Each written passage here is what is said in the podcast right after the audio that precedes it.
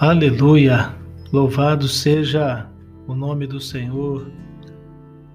Colossenses capítulo 1, versículos 13 e 14.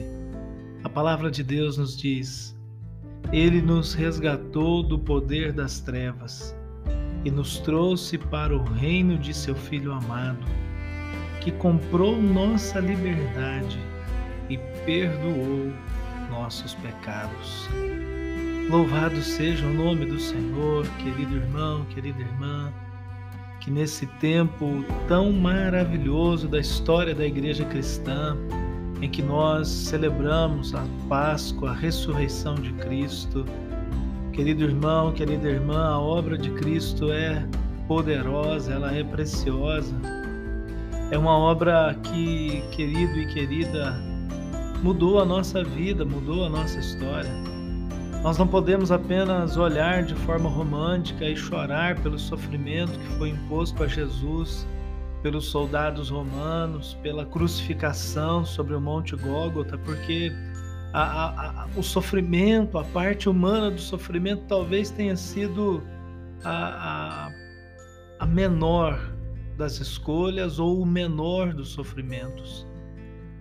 A verdadeira obra de Cristo, meu irmão e minha irmã, não foi apenas sofrer o suplício da condenação pelo tribunal romano e pelas autoridades judaicas, mas a principal obra, a principal entrega de Cristo foi exatamente vencer espiritualmente toda a dominação que pesava contra a humanidade muito mais do que o Império Romano, ou o reino, ou a nação de Israel, ou a religiosidade judaica que naquele momento o condenara, Jesus veio para impor às trevas, ao reino espiritual maligno, a derrota de perder aqueles e aquelas que ao longo de séculos foram governados desde o pecado original de Adão e Eva.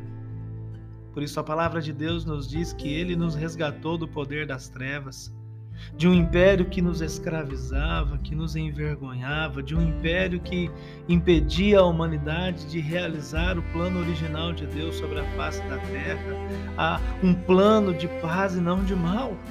Sim, querido irmão, querida irmã, Ele nos libertou do império das trevas e, e nos transportou, nos levou, nos acolheu num reino em que o Filho amado é aquele que governa, em que o Filho amado já não é mais o único, mas é o primeiro Filho. Nesse reino nós somos seus irmãos, nesse reino nós somos sua família, nesse lugar de paz nós somos perdoados, nesse lugar de bênção nós somos transformados. Sim, nós somos livres para viver uma nova, poderosa e preciosa história para o louvor da glória de Deus. Que nesse tempo o Senhor confirme essa obra em seu coração e que Ele derrame das mais ricas e preciosas bênçãos do céu sobre você, querido irmão, querida irmã, em nome de Jesus. Oremos.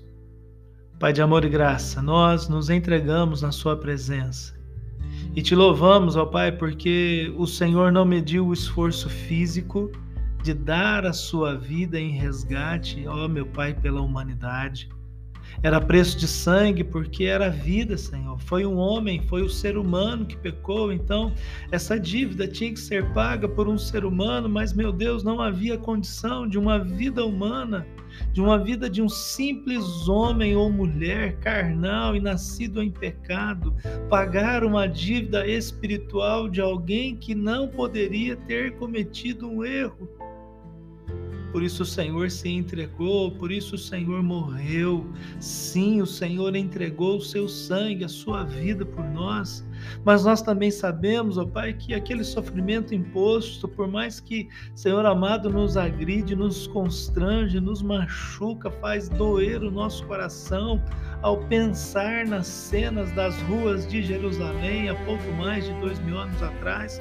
Mas nós sabemos, meu Deus, que aquela não foi, meu Pai, a primeira ou a única obra a primeira, a principal obra que o Senhor realizou, Senhor, foi exatamente nos libertar, Jesus. nos libertar de nós mesmos, nos libertar do pecado, nos libertar, Senhor, do império das trevas.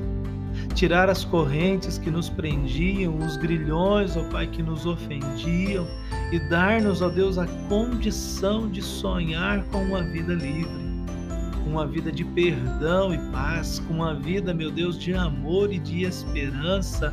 Não a esperança de um escravo, Senhor, que espera, que aguarda, Senhor, o alimento dado, Senhor, pelo seu, pelo seu Senhor e dono. E, Senhor, a expressão comeu do pão que o diabo amassou é dada, Senhor, aos escravos espirituais cativos pelo pecado. Mas agora que nós somos livres em Cristo, no reino do Filho amado. Nós somos filhos e filhas, amados e amadas. Podemos ter a esperança não só, meu Pai, de alimento para o corpo, mas a transformação da alma, a transformação da vida. Podemos amar e ser amados, podemos perdoar e oferecer o perdão.